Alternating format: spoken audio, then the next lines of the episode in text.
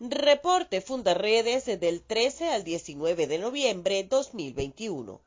La arbitraria detención de Javier Tarazona continúa generando ecos en el ámbito internacional. Esta semana la organización Red Pelícano Brasil de Derechos Humanos publicó un artículo para visibilizar la situación que atraviesa el director de Fundarredes tras más de 130 días de detención arbitraria. A lo interno, la organización hermana Acceso a la Justicia también divulgó la cronología del caso para sensibilizar a la comunidad nacional e internacional sobre la injusta situación que atraviesan nuestros activistas. El presidente de Colombia, Iván Duque, reforzó la presencia militar en su frontera con Venezuela en un intento por frenar a la violencia impulsada por la cocaína que comercializan los grupos armados irregulares y los grandes carteles del narcotráfico. Duque acusó a quienes hoy ostentan el poder en Venezuela de suministrar refugio a estos grupos en su territorio, permitiendo el tráfico de cocaína a Estados Unidos y Europa a cambio de una parte de las ganancias. Un mural por la libertad y una Venezuela íntegra inauguró esta semana Fundarredes en cooperación con Fundaullán, como una forma de visibilizar la constante agresión contra derechos humanos que se presenta en el país y que se evidencia en los más de 300 presos políticos recluidos injustamente en las cárceles venezolanas. El abandono por parte del Estado venezolano que no envía recursos adecuados para el funcionamiento y mantenimiento de las universidades fue constatado por el Observatorio de Educación de Fundarredes en la Universidad Nacional Experimental del Táchira, UNED. La falta de asignación del dinero que le corresponde a las instituciones educativas de nivel superior constituye una flagrante violación al derecho a la educación gratuita, obligatoria y de calidad. Los activistas de Fundarredes, Rafael Tarazona y Omar de Dios García, excarcelados bajo régimen de presentación, y Javier Tarazona, quien continúa detenido en los calabozos del SEBIN y en franco deterioro de su estado de salud, siguen sometidos a la manipulación del sistema de justicia. Esta semana, su audiencia fue diferida por onceava oportunidad.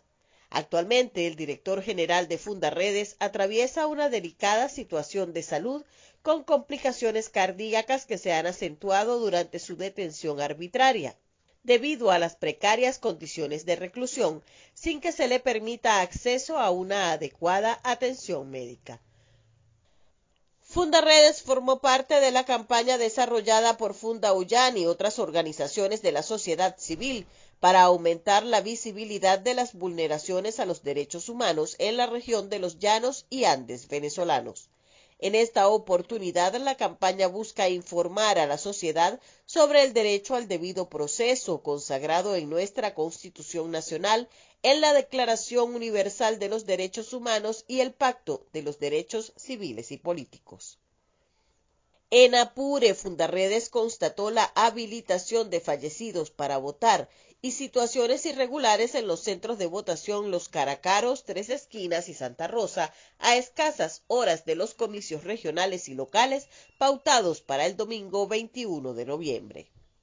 En Táchira, la banda criminal Los Toyoteros, desmantelada en 2011, se ha reagrupado para generar caos y muerte en la frontera colombo-venezolana y la necesidad de establecer rutas seguras para su negocio podría ser en parte la causa de los recientes enfrentamientos entre el tren de Aragua y el ELN en la zona que une a Táchira con norte de Santander.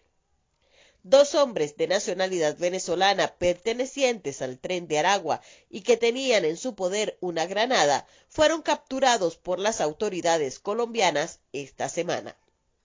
También en Táchira, familias residentes en territorio venezolano cerca de Puerto Santander expresaron su preocupación por la ola de secuestros y asesinatos y los constantes tiroteos que ocurren en esa población colombiana y generan desplazamientos forzados debido a la presencia de grupos irregulares que en varias oportunidades los han amenazado.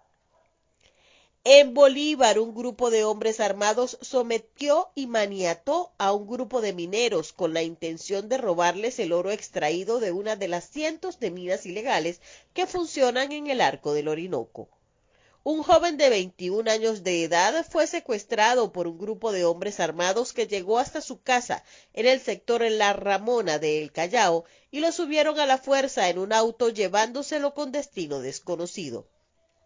Horas después del hecho, los maleantes se comunicaron con la familia exigiendo el pago de tres kilogramos de oro por su liberación. Los vecinos de La Ramona aprovecharon para denunciar que en el sector existe un grupo armado que ha empezado a cobrar vacuna a los residentes por la permanencia en el sector.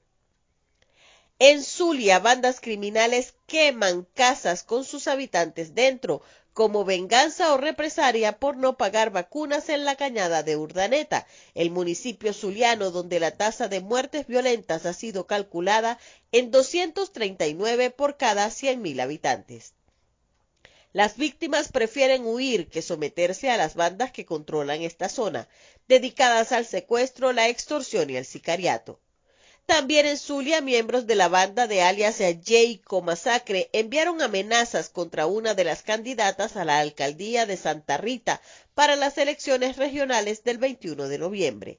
El líder de esta organización es uno de los 10 criminales más buscados en Zulia y su prontuario también le ha convertido en persona de interés para las autoridades colombianas.